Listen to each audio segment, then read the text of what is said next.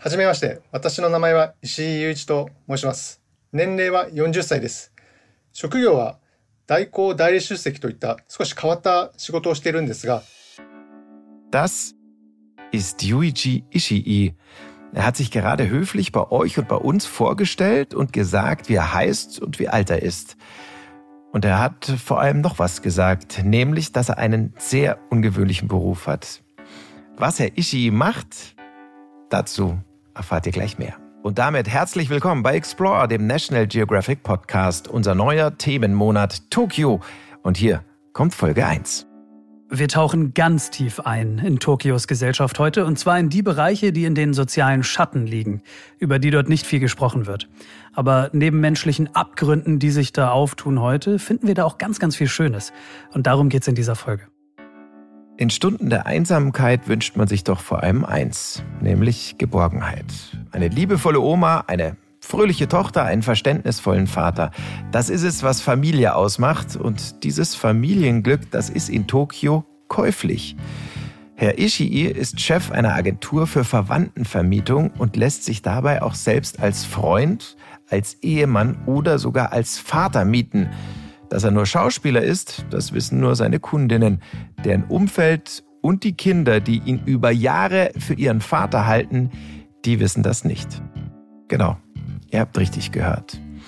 Es ist ein unfassbarer Balanceakt zwischen Liebe und Lüge. Und das ist heute unser Thema. Tokio ist außerdem das Zuhause eines wirklich einzigartigen Events. In einer kleinen Arena kämpfen im Ring Querschnittsgelähmte gegen Erblindete, Amputierte gegen Gehörlose und vieles, vieles mehr. Doglegs heißt die Wrestling-Liga für Menschen mit Behinderung. Die Kämpfe sind brutal, sie sind umstritten, aber die Teilnehmenden, die kämpfen nicht nur gegeneinander, sondern auch für mehr Anerkennung und Inklusion. Und bei all dem hält diese verrückte, bunte Community zusammen und das muss sie auch. Denn die tokiotische Gesellschaft macht es ihnen nicht immer leicht. Auch darüber sprechen wir heute. Also, ich glaube, unsere kleine Einleitung hat schon gezeigt, das wird diesmal eine richtig irre Folge. Themenmonat Tokio, Folge 1, Land und Leute. Über gemietete Fake-Verwandte und die Wrestling-Arena für Menschen mit Behinderung. Max Dietrich ist hier. Hi zusammen. Und ich bin Daniel Lerche und zusammen sind wir eure National Geographic Podcast-Redakteure. Schön, dass ihr dabei seid.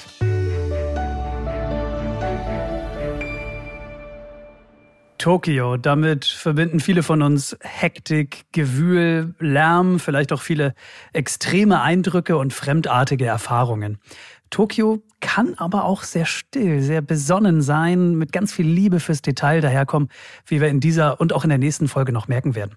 Also so oder so ein unfassbar spannender Ort und deshalb völlig zu Recht das Zuhause unseres neuen Themenmonats. Ähm, bevor es losgeht, aber noch ein Hinweis. Also in dieser Folge, da wird nicht alles rosa-rot. Es geht auch um Gewalt, es geht um Einsamkeit, es geht um psychische Erkrankungen. Ähm, nur damit ihr da einfach vorgewarnt seid.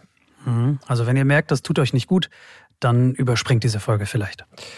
Bevor wir aber ins Detail gehen, hier erstmal ein Überblick, das Wichtigste zu Tokio in 60 Sekunden. Tokio ist die größte Metropolregion der Welt. Aktuell leben dort rund 38 Millionen Menschen. Wo Tokio nun genau anfängt und wo es aufhört, das ist mittlerweile gar nicht mehr so leicht auszumachen, weil es immer mehr mit den anderen Städten Yokohama, Kawasaki und Saitama zusammengewachsen ist. Tokios Geschichte ist extrem turbulent, weshalb sich die Stadt permanent erneuern musste. Anfang und Mitte des 20. Jahrhunderts haben Erdbeben, Großbrände und nicht zuletzt der Zweite Weltkrieg Tokio gleich mehrfach in Schutt und Asche gelegt. Hunderttausende Menschen starben. Trotzdem ist Tokio mehrmals binnen weniger Jahre schnell wieder aufgebaut und viele Häuser sind in diesem Zusammenhang auch direkt erdbebensicher gemacht worden. In fast allen Wohnungen und Hotels findet ihr außerdem Hinweise, was bei einem Erdbeben zu tun ist.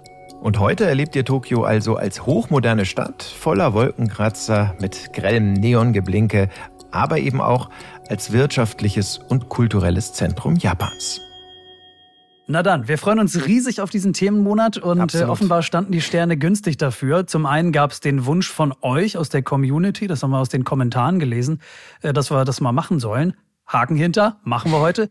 Und äh, zum anderen war es auch ein persönlicher Wunsch von uns als Machern, und, oder? Ja, und dann äh, zu guter Letzt noch äh, steigen in Tokio ja auch äh, mit einem Jahr Verspätung, aber sie steigen derzeit die Olympischen Spiele. Das mhm. ist ein Grund mehr für uns, sich mal damit zu befassen, was in dieser verrückten Stadt, auch außerhalb der Stadien natürlich passiert. Und ähm, deswegen haben wir hier für euch angerichtet Tokio. Genau, es ist angerichtet. Ich finde das super. Also eine Reise nach Tokio, das steht schon ja. so lange äh, wirklich ganz oben auf meiner persönlichen Wunschliste. Ich liebe das zu versinken in diesen Megacities, mhm. ja. Aber äh, zum einen fehlte für so einen Trip das Kleingeld und aufgrund von Covid ging das ja auch alles schon dreimal nicht. Da müssen wir ja nicht drüber reden. Ne? Nee. Ähm, wie ist das bei dir? Ja, also sagen wir mal so, jeder, der gerne aktiv fremde Länder entdeckt und auf Reisen geht, ähm, schätze ich jetzt mal, dürfte fasziniert sein von, von Tokio oder von der Idee hinter Tokio. Ich meine, das ist mhm. die größte Stadt der Welt, fast 40 Millionen Einwohner, du, Einwohner, du hast es gesagt. Ähm, Hauptstadt eines der wichtigsten Länder Asiens. Äh, also wenn ich da nur dran denke, so die, diese Lichter, das Gewusel, die Kultur, die vielen Spleens der Japaner, ähm, die Menschen, das Essen, das Essen, Wahnsinn, ja, also mhm ist schon so. Wenn ich könnte, dann, dann säße ich wahrscheinlich nach dieser Aufzeichnung im Flieger Richtung Tokio. Ähm, Stichwort Spleens, du hast ja. es gerade angesprochen. Also vieles, was uns vielleicht etwas mh, hm, skurril erscheinen mag, nennen wir es mal so, ja. das kann in Tokio ganz normal sein. Mhm. Bevor wir uns also in unsere beiden Hauptthemen stürzen, gleich kommen wir hier wie immer nochmal zu unseren Top 3 Fakten, die ihr so über Tokio noch nicht wusstet. Fakt 1. Adoptierte Chefs. Sage und schreibe 98 Prozent aller Adoptionen in Japan betreffen gar keine Kinder, sondern erwachsene Männer. Das gilt mhm. insbesondere für den Großraum Tokio und hat folgenden Hintergrund. In Japan sind Unternehmen seit Jahrhunderten deutlich angesehener, wenn es sich um Familienbetriebe handelt. Heißt, Firmen wurden typischerweise an die Söhne weitergegeben, Töchter waren und sind davon meist ausgenommen.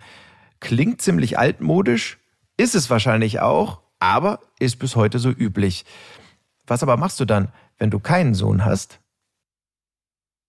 Ja, Max? Geht ja an mich die Frage. Ja, absolut. Äh, ähm, ein Adoptieren? Ja, offenbar? so ist es. Ähm, da ist man in Japan und in Tokio speziell ganz pragmatisch. Man sucht in seiner Firma sich einfach den besten Mitarbeiter aus, adoptiert ihn, stattet ihn mit dem eigenen Namen aus und schon kannst du dein Erbe weitergeben und die Company, die verliert eben ihren Status als Familienunternehmen nicht. Hm. Mhm. Das heißt, im Grunde adoptiert eine Firma einen Menschen ja. und nicht ein Mensch einen genau. Menschen. Genau, könnte, könnte man so sagen. Ähm, und ein prominentes Beispiel habe ich auch noch dabei, nämlich den Vorstandsvorsitzenden von Suzuki. Osamu Suzuki ist in der Unternehmensgeschichte schon der vierte adoptierte Boss. Wahnsinn. Fakt 2. Toilettentechnik. Toiletten sind in Tokio oft echtes Hightech. Das war schon immer so, hm. muss man fairerweise sagen. Aber sie bekommen einfach immer mehr Funktionen. Und da habe ich gedacht, machen wir heute doch mal ein kleines Update, was das angeht. Ja, das hören. Äh, Toiletten dort äh, reinigen sich selbst. Ähm, sie beheizen die Klobrille oder sie pusten die Klobrille auch auf, damit ihr bequemer sitzt. Mhm. Ähm, den Allerwertesten bekommt ihr mit Wasser sauber gespritzt und den Strahl, da könnt ihr natürlich alles selber einstellen, ja.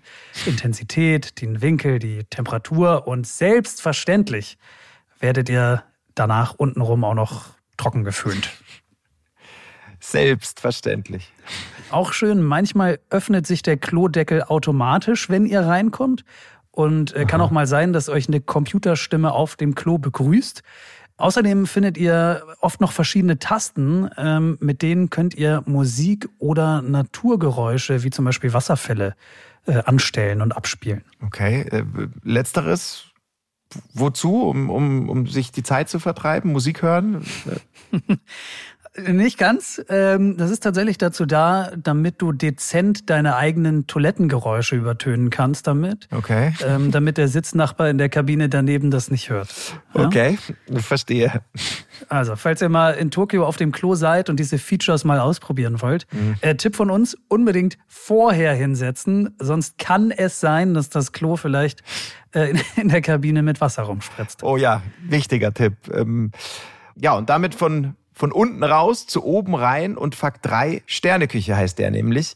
Wenn ihr Wert auf richtig gutes Essen legt, dann bucht schon mal den Flug nach Japan und nach Tokio, denn Tokio hat derzeit mit unglaublichen 212 die meisten Sterne-Restaurants aller Städte weltweit. 212. Ja. Schnallst da ab. Da gibt's reichlich gutes ah. Essen. Zum Vergleich, ja. Berlin hat derzeit 24. Da sehen wir alt aus. Korrekt. Also adoptierte Firmenbosse, Hightech-Toiletten und 212 Sterne-Restaurants. Unsere Top 3 Land- und Leute-Fakten über Tokio. So, dann lass uns mal starten ins erste Thema dieser wirklich extrem spannenden Explore-Folge. Onkels, Tanten, Omas, Ehemänner, ja sogar Kinder, die man mieten kann, um geliebte Familienmitglieder zu ersetzen, das klingt zunächst mal reichlich bizarr und doch ist es vor allem in Tokio und teils auch in anderen Gegenden von Japan ein ziemlich erfolgreiches Geschäftsmodell. Das funktioniert so. Ihr stellt bei einer Agentur ein Profil zusammen. Wie soll der Mensch aussehen? Welchen Kleidungsstil hat er? Und äh, wie trägt er seinen Bart, seine Brille, seine Mütze vielleicht? Und vor allem ganz wichtig, welche Eigenschaften soll dieser Mensch mitbringen? Er soll vielleicht Humor haben, er soll interessiert sein, ähm, soll sich außerdem als Beispiel jetzt für Katzen und Krimis begeistern. Das wäre super. Ein perfekter Mensch ist vielleicht schwer zu finden, aber er ist leicht zu mieten. Denn es dauert nicht lange, dann klingelt eben dieser Mensch, genau wie ihr ihn euch wünscht, an eurer Tür. Allein, das ist eben gar nicht euer Kumpel, sondern ein Schauspieler, der dafür bezahlt wird, genau so zu sein, wie ihr euch das eben erträumt habt. Tja, in Tokio sind diese Schauspielerinnen und Schauspieler ein offenes Geheimnis. Zu Tausenden bewegen sie sich unerkannt durch die Stadt. Mhm. Aber darüber gesprochen wird wenig. Die Gefahr ist einfach zu groß, gesellschaftlich sein Gesicht zu verlieren. Und wir haben uns gefragt, wie funktioniert dieses System eigentlich? Die Recherchen dazu waren ziemlich aufwendig, gelinde gesagt. Hm. Aber es hat sich gelohnt und wir können euch heute die unglaubliche Geschichte eines Mietschauspielers erzählen. Und da freuen wir uns total drauf. Max hat diese Folge federführend recherchiert und ich darf mich jetzt genauso freuen wie ihr, weil ich glaube, die Themen, die sind schon wirklich besonders außergewöhnlich. Und umso gespannter bin ich jetzt auch, was du, lieber Max, über ähm, diese Familienvermietung so alles zu berichten hast. Ja, lass mich, bevor wir starten, noch ein, zwei einleitende Worte sagen. Mhm. Ich glaube, das könnte für den Gesamtkontext wichtig sein. Gerne. Ja? Schieß los. Ähm, dieses Geschäftsmodell, das basiert auf einer grassierenden Einsamkeit in der tokiotischen Gesellschaft. Mhm. Diese Stadt ist krachvoll mit Menschen. Trotzdem fühlen sich viele allein, nicht gesehen, nicht wahrgenommen. Hinzu kommt, dass über Gefühle, Probleme oft nicht offen gesprochen wird. Mhm. Viele Menschen trauen sich das nicht aus Angst vor Zurückweisung und Gesichtsverlust. Und diese Problematik, die ist mittlerweile so groß, dass die japanische Regierung Anfang dieses Jahres, Anfang 2021, sogar ein Einsamkeitsministerium ins Leben gerufen hat. Also ich finde, das spricht Bände. Ne? Ein Einsamkeitsministerium. Also mhm. das heißt ja im Umkehrschluss, die Probleme, die werden schon erkannt, aber noch tut sich offensichtlich nicht genug. Genau, das dauert eben, bis sich ah. eine Gesellschaft nachhaltig verändert. Das ist der eine Aspekt. Der andere ist ganz klar, dass nicht jeder, der sich einen Verwandten in Anführungszeichen jetzt oder Freund auch in Anführungszeichen mietet, äh, einsam oder verzweifelt ist. Manchmal möchte die Kundschaft auch einfach ähm, Spaß und Abwechslung und ein offenes Ohr. Und auch noch ganz wichtig in dem Zusammenhang, diese Mietverhältnisse, die sind nie und zu keinem Zeitpunkt sexuell. Mhm. Verstanden. Wichtige Einordnung. Danke äh, dafür. Mit wem hast du denn dann gesprochen? Ich hatte das große Glück, dass ich mit einem echten Profi über alles sprechen konnte. Freut mich, Sie kennenzulernen. Mein Name ist Yuichi Ishii. Ich bin 40 Jahre alt und ich habe einen eher ungewöhnlichen Beruf. Also, haben wir eingangs ja schon gehört, Herr Ishii ist eine Mietperson. G genau, mehr noch. Ähm, er ist sogar Chef einer kompletten Vermietagentur. Die haben mehr als 3000 Angestellte in Japan.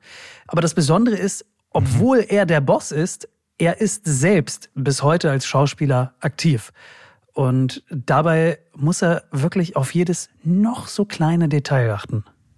ファミリーレンタルビジネスのですね、まあ、最大の魅力といえば es geht immer darum, eine gute und möglichst echte Vertretung des Familienmitglieds darzustellen.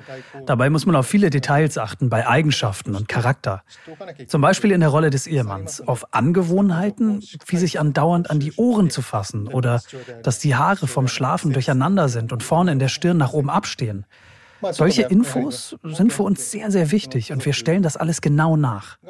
Damit kreieren wir für den Klienten die Illusion, als ob die zu vertretende Person wirklich da wäre. Das ist ein hochgradiger Service, den wir anbieten. Eine perfekte Illusion also, ähm, aber merkwürdig ist das schon. Ähm, Max, wenn ich mir wenn ich mir einen Vater miete, der meinem echten Vater zwar ähnelt in Aussehen und, und in der Persönlichkeit, im Charakter vielleicht, am Ende weiß ich doch, dass es eben nicht mein Vater ist, sondern ein Schauspieler, der mir da gegenüber sitzt. Da hast du recht. Ja, ohne Wenn und Aber, da hast du recht. Aber vielen Menschen reicht das. Diese, okay. ich nenne es mal, Kopie. Es klingt so ein bisschen lieblos, aber du weißt, was ich meine. Mhm. Und, und, und was ist Ihnen das wert? Also was kostet so ein Schauspieler?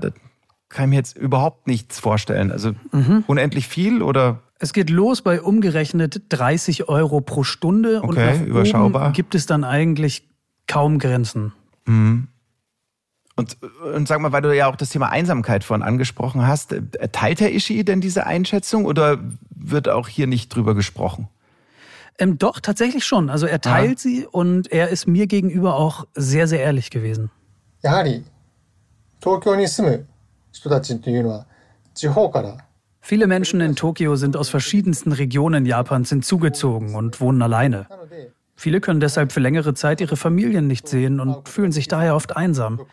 Tokio ist außerdem das Wirtschaftszentrum des Landes.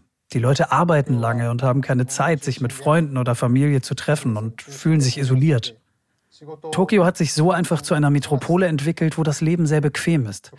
Damit sind aber auch die sonst auf dem Land üblichen Kontakte und kleinen Gespräche mit Mitmenschen weggefallen. Und ich glaube, viele belastet diese Einsamkeit.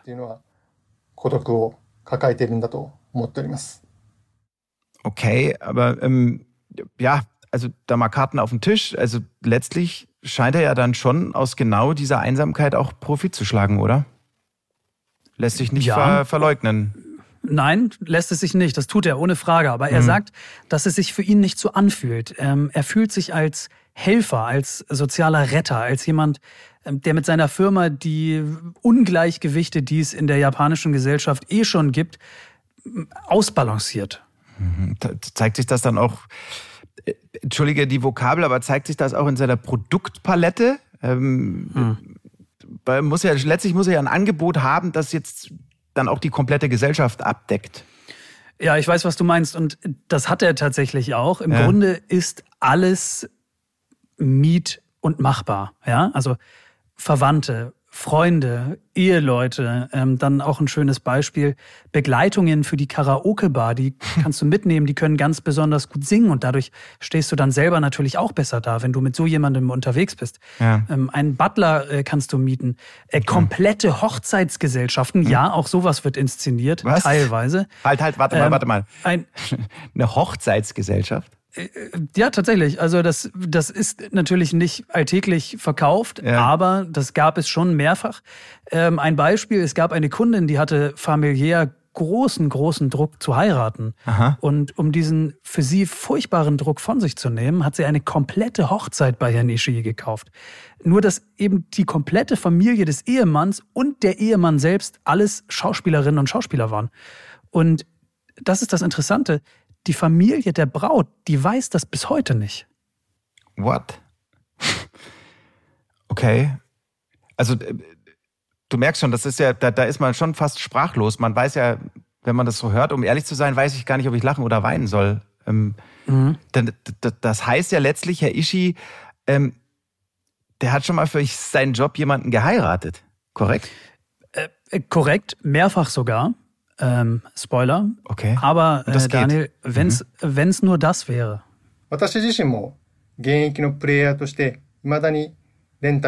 Ja, das stimmt. Ich bin selbst auch als Mietperson unterwegs. Und natürlich habe ich schon viele Rollen in meinem Leben gespielt. Meist aber die eines Ehemannes. Das bedeutet, für viele Kinder in verschiedenen Haushalten werde ich also als Vater gesehen, obwohl ich nicht ihr Vater bin. Man kann mich aber auch als Freund für Unternehmungen buchen oder als Rental Boyfriend. Für manche Frauen, die sehr nervös gegenüber Männern sind, fungiere ich dann sozusagen als Übungsfreund, um die Ängste zu nehmen. Und auch auf Hochzeiten bin ich, um zum Beispiel Reden zu halten. Ja, das sind so die Rollen, die ich unter anderem spiele.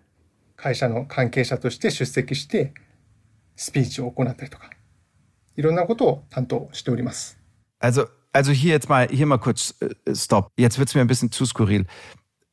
Er hat Kinder, die nicht seine Kinder sind, aber wirklich denken, er sei ihr Vater. Ja, Okay, also ich bin wirklich sprachlos.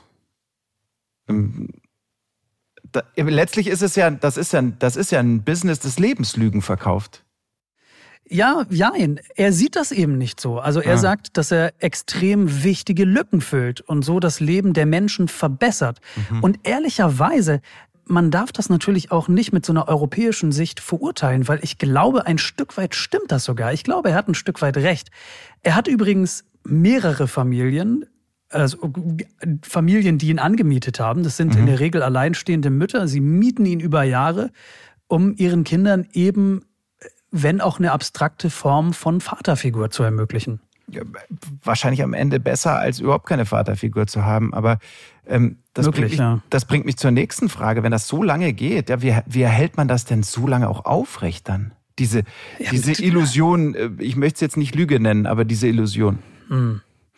Ja, mit ganz viel Disziplin und na klar, indem man sich die Zeit gut einteilt. Aber das ist auch schon mal schiefgegangen.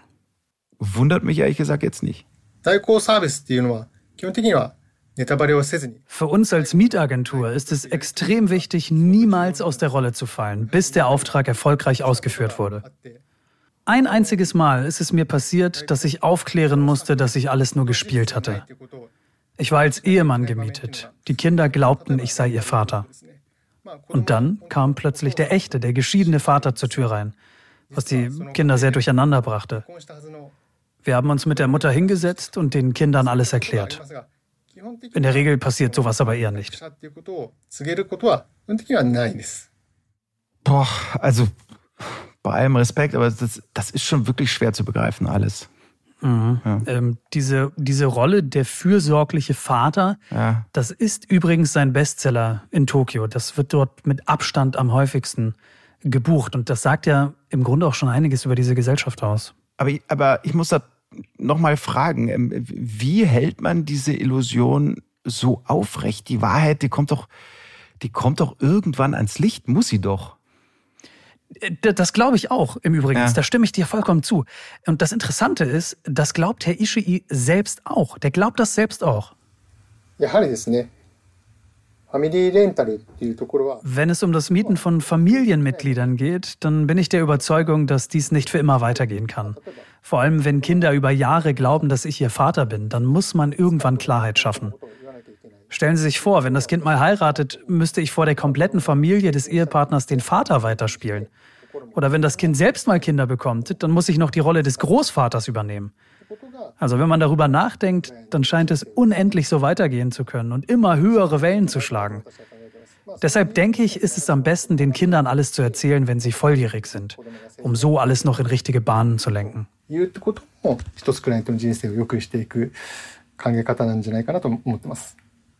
Na immerhin. Ähm, wie alt ist er? Was hast du gesagt? 40. Okay, ja, 40. Dann, äh, ja, dann dürfte er das mit der Volljährigkeit seiner Kinder ähm, ja wahrscheinlich noch nicht so oft erlebt haben.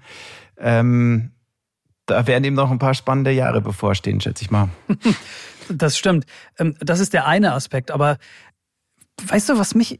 Also, da gab es eine Sache, die habe ich mich die ganze Zeit gefragt. Ja. Äh, Er macht das, seit er 24 ist, also seit 16 Jahren. Wenn es seit 16 Jahren dein Lebensentwurf ist, täglich in verschiedenste Rollen zu schlüpfen und Menschen Illusionen zu verkaufen. Mhm. Wie bleibst du du selbst? Ja, also wie schafft man es, sich da drin nicht selbst zu verlieren Stimmt. über so eine lange Zeit? Ja, spannende Frage. Stimmt. Ja, hier kommt seine Antwort. Hört mal. Ich schlüpfe in so viele verschiedene Rollen. An einem Tag bin ich vormittags ein Leihehemann.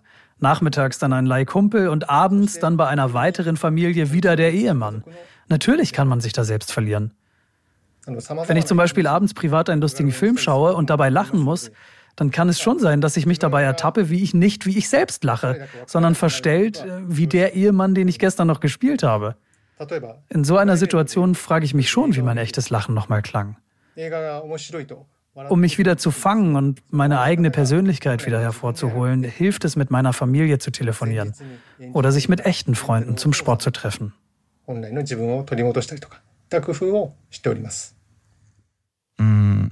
Max, ich weiß jetzt nicht, wie es dir geht, aber macht mich schon, schon traurig, sowas zu hören. Also andererseits sieht man dann vielleicht auch wieder mal, ähm, was für ein großes Geschenk es ist, so eine, so eine liebevolle Familie um sich zu haben. Jedenfalls, wenn das hier wirklich meine echte Familie ist, sage ich mal so.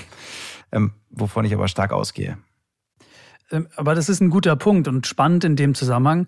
Er hat mir gesagt, dass wenn er selbst rausfinden würde, dass sein Vater all die Jahre nur ein Schauspieler gewesen ist, er meint, er würde seinen Frieden damit machen können. Begründung, weil immerhin hat er dann eine Vaterfigur in seinem Leben gehabt. Er hatte eine Vaterfigur. Ähm, Besser als keine. Wie, wie, wie glaubwürdig ähm, findest du das? Wie kam wie kam's rüber? Ich fand das glaubwürdig. Ich fand ihn glaubwürdig und andererseits muss er als Geschäftsführer einer Firma, die mit sowas Geld verdient, muss er natürlich so eine diplomatische Antwort geben. Aber Stimmt. doch, ich doch, ich halte das, ich halte das für sehr glaubwürdig, ja. Übrigens äh, auch interessant, dass du kannst dir vorstellen, das ist ein Beruf mit Höhen und Tiefen und sein Beruf Wie das hat ihn Leben, auch ja. schon mal äh, genau.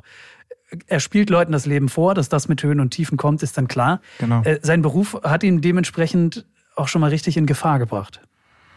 まあ、今まで der verrückteste Job bis jetzt war, als ich einmal angeheuert wurde, um mich als eine angebliche Affäre der Kunden bei ihrem Ehemann dafür zu entschuldigen. Als ich dort ankam, war ich überrascht. Es war ein riesiges Haus mit Pförtner und größten Sicherheitsvorkehrungen. Auf jeden Fall kein normales Haus.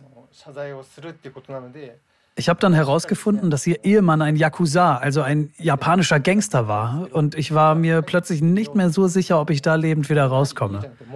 Aber, wie von mir verlangt, habe ich mich außerordentlich für das vermeintliche Fremdgehen mit seiner Frau entschuldigt. Und ihm versprochen, sie nie wiederzusehen. Er hat mich dann tatsächlich gehen lassen. Ah, ja, ja. Also das klingt dann wieder filmreif, ähm, wo wobei ich mich frage, was sollte das alles denn?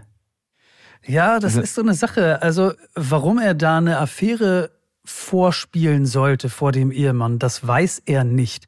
Das geht ihn in dem Moment auch nichts an, sagt Ja, er. okay. Ähm, in Japan ist es wohl nicht unüblich, dass die beiden Männer in so einer Situation, wenn da eine Affäre passiert ist, zusammenkommen und da mal drüber sprechen. Okay. Ähm, und er vermutet, dass sich die echte Affäre, äh, irgendein dritter Typ natürlich, sich nicht getraut hat, bei diesem Gangster aufzuschlagen. Also hat das diese Frau auf ihn, auf Herrn Ishii abgewälzt, um letztendlich natürlich ihre eigene Ehe zu retten. Und, und den Auftrag hat er wahrscheinlich angenommen, weil es äh, dann um Berufsehre geht und man wahrscheinlich einfach nichts ablehnt. Ähm, selbst wenn man Genau, sich, und wahrscheinlich, weil es lukrativ war. ja, auch wenn man sich in Gefahr begibt, offensichtlich. Ähm, Was hat er denn für schöne Erfahrungen gemacht in all den Jahren? Muss ja auch gegeben haben, oder? Situationen, die ihn vielleicht auch ja wirklich tief berührt haben. Ja, also durch seinen Job kommt er ganz natürlich eben auch mit menschlichen Abgründen in Kontakt. Ne? Mhm. Das sind oft Menschen, die sehr, sehr einsam sind. Und zwar so einsam, dass sie in dieser Riesen-City Tokio einfach durchs gesellschaftliche Raster fallen. Eines Abends bekam ich einen Anruf. Es war ein Mann in meinem Alter am Telefon. Er erzählte mir, dass er sich am nächsten Tag das Leben nehmen und davor noch einmal mit jemandem sprechen wolle. Ich habe ihn dann getroffen und erfahren, dass er von seiner Familie vernachlässigt, von seinen Kollegen gemobbt wurde und generell wohl unter einer schweren Depression litt. Mir war sofort klar, dass diese Person vielleicht stirbt, wenn ich nichts unternehme ja, ich war in dieser Situation nur ein angemieteter Freund, aber ich versuchte ihm ein echter Freund zu sein und ihn davon zu überzeugen, dass es viel mehr gute Menschen in seinem Leben gibt, als er glaubt. Er fing an zu weinen und gab zu, dass er vielleicht etwas voreilig gewesen war. Ich habe ihn noch auf ein paar Getränke eingeladen und ich bin mir heute sicher, dass ich diesem Mann geholfen habe.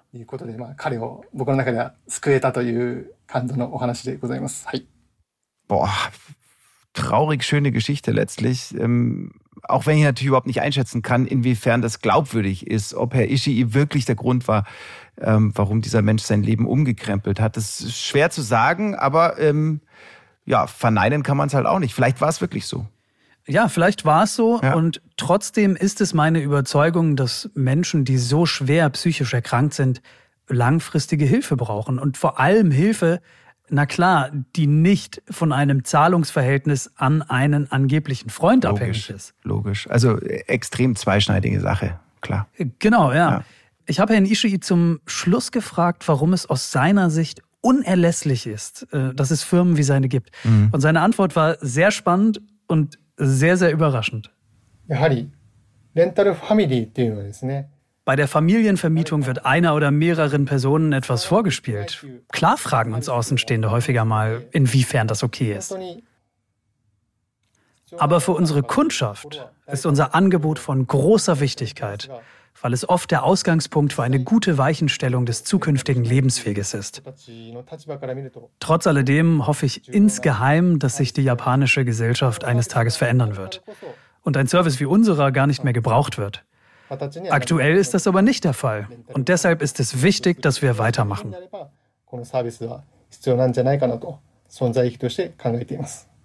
Also er sagt, er hofft wirklich darauf, dass die Gesellschaft eines Tages so gesund ist, dass sie nicht mehr auf seine Dienste angewiesen ist. Ich finde, das ist schon ein genau. überraschendes, faszinierendes Schlusswort von ihm. Ähm, und wer weiß, vielleicht kommt es ja auch wirklich so. Ja, ähm, sehe ich genauso. Und ähm, Eins ist mir zum Abschluss noch, noch ganz, ganz wichtig zu sagen. Mhm. Also vieles vom gerade Gehörten, das mag auf uns extrem befremdlich und vielleicht auch irritierend wirken. Aber Herr Ishii hat großes Vertrauen und großen Mut bewiesen, so offen mit uns darüber zu sprechen. Und ähm, dafür möchte ich mich nochmal an dieser Stelle ganz, ganz herzlich äh, bedanken. Dafür hat er großen Respekt verdient. Und liebe Grüße nach Tokio an dieser Stelle. Ja, also da schließe ich mich an. Ähm, Respekt ist das richtige Wort. Vielen Dank für diese Ehrlichkeit. Ihr hört Explore, den National Geographic Podcast, unser Themenmonat Tokio Folge 1 Land und Leute. Tokio ist trotz aller Umstände rund um die Corona-Pandemie und vielfach kritisiert Ausrichter der Olympischen Spiele. Ähm, das heißt, die ganze Welt schaut nach Tokio gerade, wenn sich dort die besten Sportlerinnen und Sportler aus aller Herrenländer miteinander messen. Und doch wird es ein Sport nicht in die Berichterstattung und schon gar nicht zu den Olympischen Spielen schaffen, denn kaum jemand weiß, dass es diesen Sport überhaupt gibt, dass er existiert. Das ist in den Erzählungen von Herrn Ishii eben ja auch schon deutlich geworden. Ne? In Tokio findet vieles im Schatten statt, im Verborgenen. Ja. Unter anderem eins der vielleicht ungewöhnlichsten Sportereignisse der Welt. Doglegs. Die Wrestling-Liga für Menschen mit Behinderung. Also ich will ganz ehrlich sein, ähm, diese komplette Folge, die ist für mich auch ein Ritt durch komplett fremde Welten. Ähm, es tun sich extrem viele Gedanken und, und, und Fragen auf. Max, äh, ich glaube, ich und wir alle, die jetzt zuhören, ähm, können deine Hilfe wirklich gut gebrauchen, all das jetzt mal zu sortieren, weil eine Vorstellung von Doglegs, also von Wrestling für behinderte Menschen, habe ich nicht wirklich. Also und es fällt mir auch schwer, da äh, ja den Einstieg ins Thema zu finden. Also da, da sind wir wirklich oder bin ich jetzt auf deine Hilfe angewiesen. Das ist nachvollziehbar. Ähm, lass es mich mal so zusammenfassen. Es geht um rohe Gewalt, mhm. es geht um Angst, aber eben auch um Akzeptanz und um Anerkennung und um Gleichberechtigung. Ja. Und das sind eigentlich so die Zutaten, von denen diese Geschichte handelt. Lass, lass uns mal ganz vorne anfangen. Also erklär doch mal, was Doglegs ganz genau ist und, und wie es entstanden ist. Also Doglegs entstand Anfang der 90er in Tokio in einer Hilfsgruppe für Menschen mit Zerebralparese, mhm. also äh, verschiedenen Einschränkungen. Das können steife Muskeln, das können Spastiken sein, Lähmungen, aber auch ähm, Sprech- und Denkfähigkeit können eingeschränkt sein. Es gibt eine ganze Reihe von Symptomen. Mhm. Und in dieser Gruppe, da sind damals zwei junge Männer in einem Streit aneinander geraten und es endete dann in einem wilden Faustkampf auf einer Sportmatte. Aber es fühlte sich ganz schnell gar nicht mehr nach Streit an, äh, sondern eher nach einer Befreiung, nach einer positiven körperlichen Erfahrung, so einem hey, schaut mal her, äh, wie stark ich bin und was ich alles kann. Mhm. Like a raised middle finger, if you like. Um, so they really felt empowered, energized, alive. And it was, it was, it was funny. Um, everybody was laughing and having fun. And the organizer was like, well, this is crazy. You know, we should probably, you know, what if we actually charged people to come see this? Wouldn't that blow their minds? Der ausgestreckte Mittelfinger an die Gesellschaft. Genau. Das ist Heath Cousins. Cousins ist ein neuseeländischer Dokumentarfilmer. Er hat fast zwei Jahrzehnte in Tokio gelebt und fünf Jahre lang in der wirklich sehr verschlossenen Doglegs Community recherchiert. Und ähm, was er da erlebt hat und wie es ihn verändert hat, auch darüber sprechen wir heute. Und die Antworten von Heath Cousins, die gibt's im englischen Original, aber wir ordnen natürlich auch immer alles nochmal für euch ein.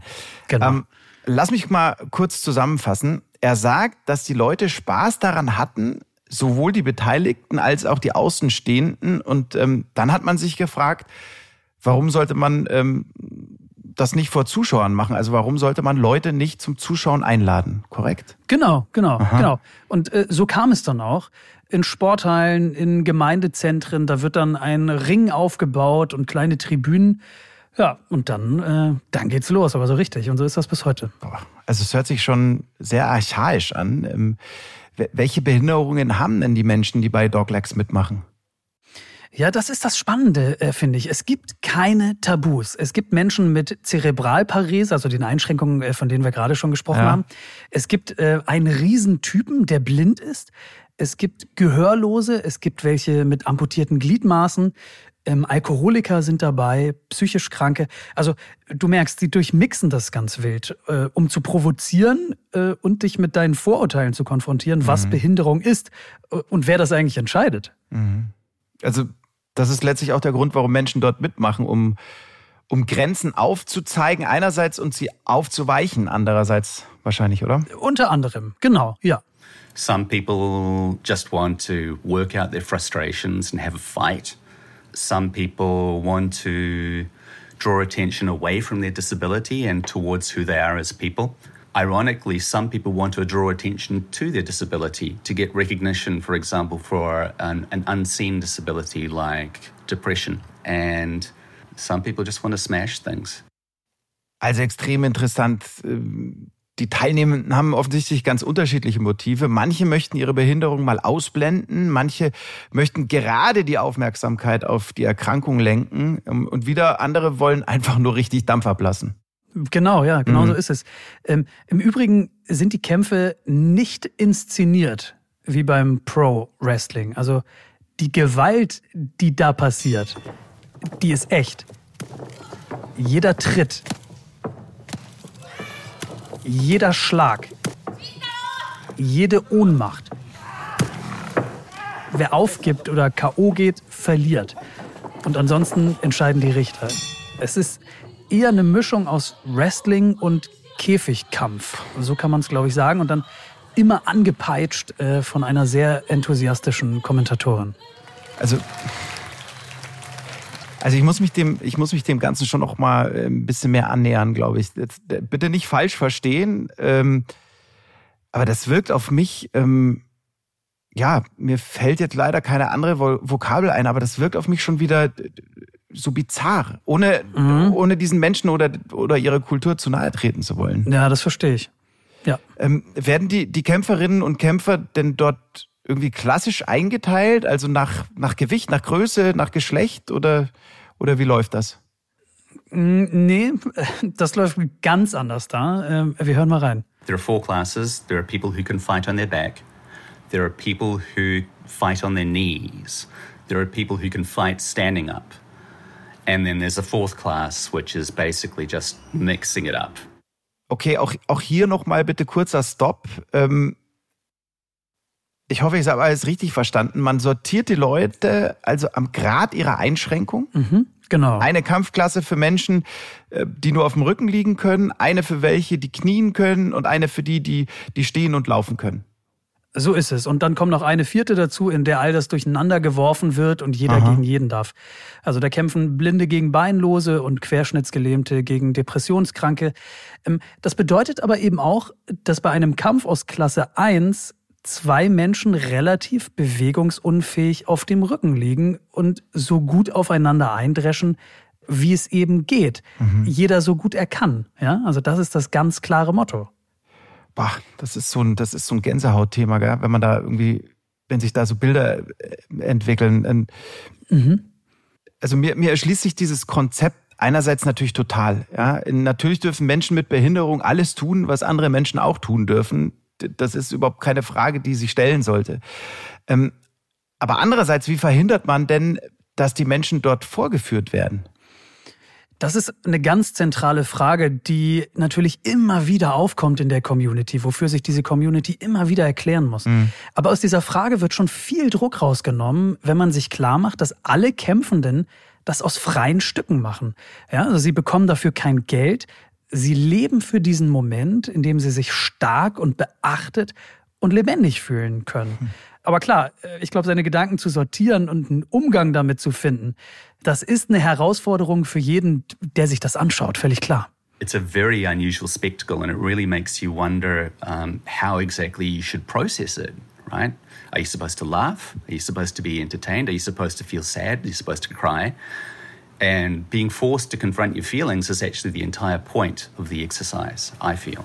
Also er sagt, man weiß letztlich nicht, ob man lachen oder weinen soll, aber am Ende geht es einfach immer darum, sich selbst im Umgang damit auf die Probe zu stellen. Ähm, ich sag mal so, wenn ich ein Problem damit habe, dass Menschen mit Behinderung wresteln, dann bin wahrscheinlich ich das Problem und nicht etwa sie. Perfekt zusammengefasst. Genau darum geht es. Ja. Und für die Doglegs Community ist das ganz, ganz wichtig. Übrigens, wie für alle anderen ähm, Communities von behinderten Menschen weltweit gesehen werden, wahrgenommen werden. It's a good way to be seen by society. When you're in the spotlight, people can't avert their eyes. People have to look at you. They look at you and they have to take you for what you are, including your disability. You know, it's a chance to be seen and to be heard. Angenommen werden, anerkannt werden und zwar als das, was man ist, ohne Wenn und Aber.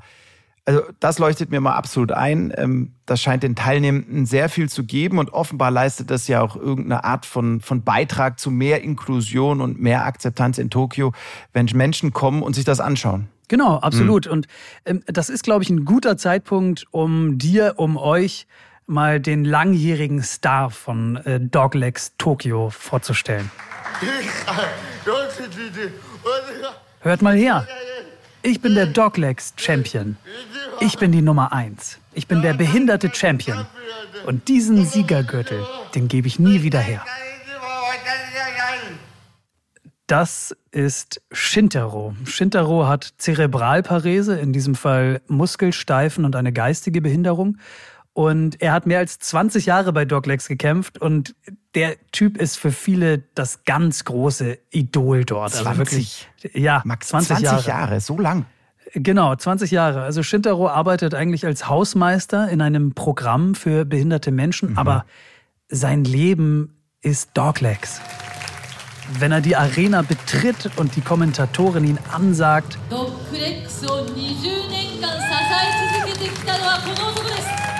wenn alle ihm zujubeln und er im Scheinwerferlicht steht und dann in den Ring klettert, da kann er alles vergessen und sich fühlen und seinen Körper fühlen und er fühlt sich dann wahrgenommen und vor allem ernst genommen.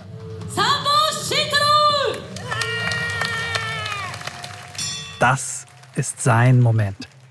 Also ich finde das total nachvollziehbar. Ähm, jeder, der, der sowas oder was ähnliches schon mal ähm, erlebt hat, ich glaube, der weiß, wie viel Energie da auf einen, ähm, auf einen einprasselt. Äh, mhm. wie, wie ist denn seine Kampfbilanz?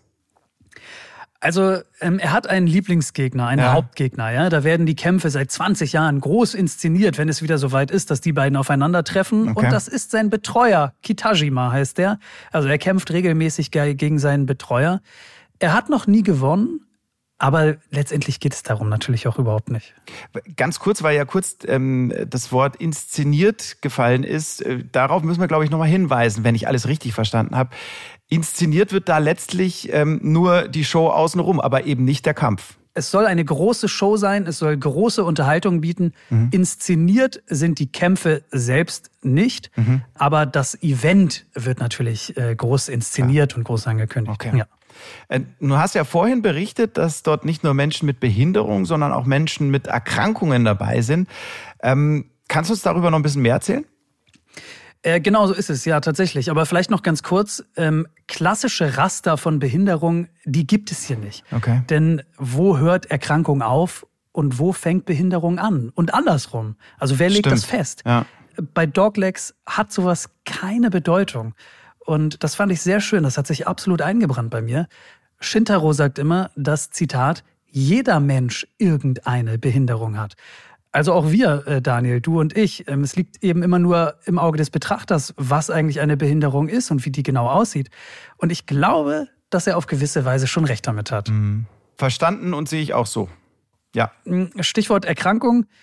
Ein anderer Protagonist, mit dem ähm, Dokumentarfilmer Heath Cousins viel Kontakt gehabt hat, ist ein Mann namens Nakajima.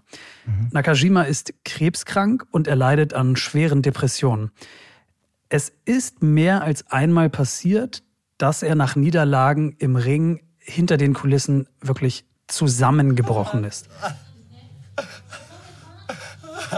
Ja, also war, wir hören es hier im Hintergrund, völlig aufgelöst, in Tränen ausgebrochen, konnte sich nur schwer wieder beruhigen. Aber auch wenn er die Kämpfe verliert, den Kampf gegen seine Krankheit, gegen sich selbst, den gewinnt er letztendlich unterm Strich wieder und wieder und wieder, weil er sich nämlich überwindet und immer wieder in den Ring steigt.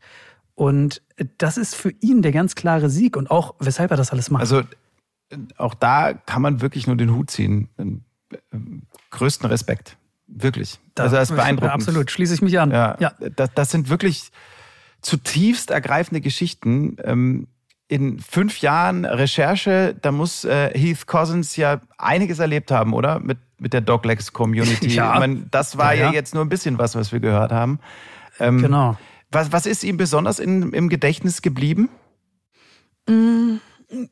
Vieles natürlich, ne? Aber ähm, neben all dem, nennen wir es mal vorsichtig, Zauber, ähm, den die Menschen dort in dieser Brutalität sehen und erleben, ist es aber auch diese Brutalität selbst, die sich eingebrannt hat bei ihm. Diese Geschichte, die ist nicht für schwache Nerven. Wenn ihr euch damit unwohl fühlt, dann spult vielleicht eine Minute vor.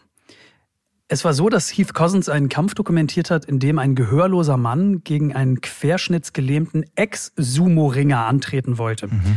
Letzterer war nicht mehr so kräftig wie zu seinen aktiven Sumo-Zeiten, aber doch noch recht kräftig, Ja. aber eben ab der Hüfte abwärts gelähmt.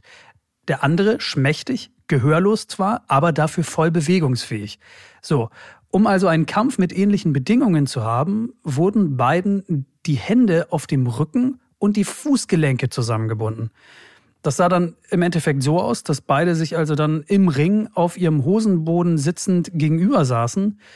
Und womit aber keiner so richtig gerechnet hatte, war, dass die beiden sich dann versucht haben, mit Kopfnüssen zu besiegen, weil sie sich ja anders nicht mehr richtig bewegen konnten.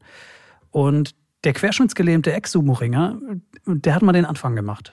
he headbutted the deaf guy because that was all they could do. And there was no narration, there was no background music, there was nothing. And all you'd hear was like these thwack, smash. The impact of forehead hitting forehead reverberating throughout the whole auditorium. And it was one of the most sickening sounds that I ever heard in my life. Alter Schwede, das ist schon heftig. Also zwei Typen, die die Köpfe aneinander hauen und, und boah, dieses Geräusch, das haben wir ja gerade gehört, das halt dann durch die Arena. Ähm, wie ist denn so eine Gewaltdarstellung zu, zu rechtfertigen? Also ist ja schon, also ich finde es grenzwertig. Tja, wie ist das zu rechtfertigen? Ähm, also für die Community ist die Sache klar. Indem diese beiden Kämpfer sich hinterher strahlend in den Arm lagen und einer zum stolzen Sieger gekürt wurde, äh, die wollten das so und waren glücklich damit.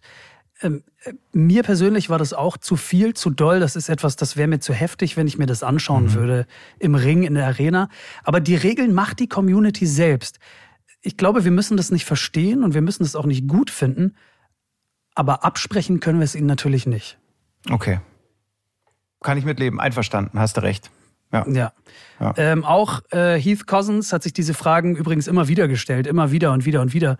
Und er sagt, äh, dass ihn dieses Projekt nachhaltig verändert hat. It introduced me to a side of myself that I didn't know I had a sort of paternalistic, concerned part of myself which wasn't coming from a place of true respect. It was coming from a place of fear and concern, and misplaced concern. So I'm really glad that I got to meet Doglegs because I think it made me a better person. And I think it makes everyone a better person who watches it or who sees it. Also, verstehe ich das richtig? Er hat für sich festgestellt, dass er sich mit seiner dauernden Sorge um die Teilnehmenden über deren freie Entscheidungen erhoben hat, sozusagen. Also, wenn man, wenn man so will, ähm, unter ihnen eben ja, letztlich die Eigenständigkeit abspricht, wenn er die ganze Zeit daherkommt und Angst um sie hat und, und ihnen sagt, dass sie aufpassen sollen? Also, dass er sie so ein bisschen genau. bevormundet? Äh, genau, oder vielleicht macht er das auch gar nicht aktiv und andere Menschen, die sich das anschauen, machen das auch nicht aktiv. Aber mhm. das ist eben das Gefühl, mit dem die Menschen dort reingehen.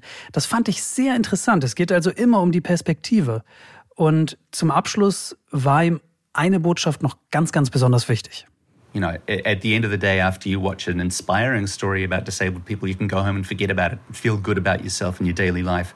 When really what you should be doing is looking at yourself because disability is in the eye of the beholder. Disability is not the limitations that someone else might be experiencing on their own terms. The limitations are the limiting beliefs that you impose on somebody else. Hinterfragt euch selbst, denn die Behinderung, die liegt im Auge des Betrachters. Ein großer Teil der Behinderung ist auch das, was den Betroffenen von anderen von außen auferlegt wird. Starkes Schlusswort, würde ich sagen. Genau. Wenn wir ein Problem damit haben, dass Menschen mit Behinderung wresteln und es offen zeigen, dann ist das unser Problem. Und sie wünschen sich, äh, dass wir es nicht zu ihrem machen. Das ist die, das ist die Quintessenz, die ich mitgenommen habe aus dieser wirklich irren Story. Ziemlich unfassbare Geschichte. Ähm, vielen Dank dafür. Ja, sehr gerne. Es hat mir großen Spaß gemacht und äh, vielen, vielen Dank auch an den Dokumentarfilmer Heath Cousins. Dankeschön. You're welcome. Thanks for having me. Wenn ihr euch seine irre Dokumentation Doglegs anschauen möchtet, äh, davon stammt übrigens auch das Tonmaterial, das wir ja hier in dieser Folge verwendet haben. Das hat er uns dankenswerterweise zur Verfügung gestellt. Dann äh, schaut doch mal vorbei auf www.doglegsmovie.com. Da könnt ihr euch das ansehen. Gemietete Fake-Verwandte für eine perfekte Illusion und blutige Kämpfe in der Wrestling-Liga für Menschen mit Behinderung. Ja, das war eine aufreibende Folge und ähm, ja.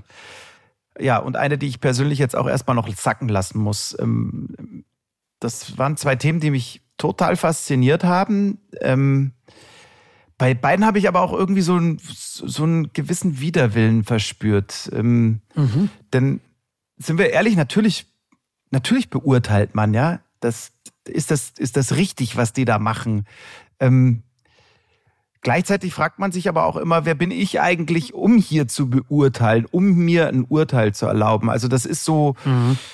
äh, ja, alles sehr ambivalent. Deswegen, ich muss es mal noch, ähm, noch sacken lassen. Ähm, beide Themen, also Doglegs äh, für mich persönlich jetzt noch mal mehr, haben auf mich eine unglaubliche Wucht entwickelt. Ähm, und ich glaube, das wird mir noch lange im Gedächtnis bleiben. Aufreibend, ja. ja. Ähm, auch organisatorisch im Übrigen. Die Arbeit an dieser Folge hat Wochen gedauert. Aber ohne diese beiden Geschichten von heute inhaltlich zu sehr bewerten zu wollen, mich haben sie gepackt. Sie haben mich fasziniert von der ersten Sekunde an. Ähm, und ich finde auch, dass es relevante Geschichten waren, ähm, bei denen es wichtig und richtig war, sie mal zu erzählen. Mhm. Und mich hat das aus meiner eigenen Wirklichkeit rausgerissen über längere Zeit, auch Tage und Wochen, die ich auf verschiedenen Websites hing zum Thema Familienvermietung und mit den Leuten gesprochen habe. Aber dieses aus der eigenen Wirklichkeit rausgerissen werden, das ist ja auch der Sinn von diesem Podcast. Ich fand's toll. Wir haben noch mehr spannende Geschichten aus Tokio für euch und zwar in Folge 2. Dann alles neu, alles anders, denn dann alles zum Überthema Wissenschaft und Natur. Und falls ihr Fragen, Kritik oder Themenideen habt, dann kommentiert einfach unter dem Explore Podcast, je nachdem natürlich, welchen Audiodienst ihr nutzt. Wir freuen uns immer über eure Kommentare. Und ganz wichtig, falls noch nicht geschehen, dann folgt uns doch gerne beim Streamingdienst bzw. Podcast-Anbieter eurer Wahl. Würde uns freuen. Das war's für diesmal. Bis demnächst aus äh, Tokio. Liebe Grüße, bleibt gesund. Genau. Bis dann. Servus.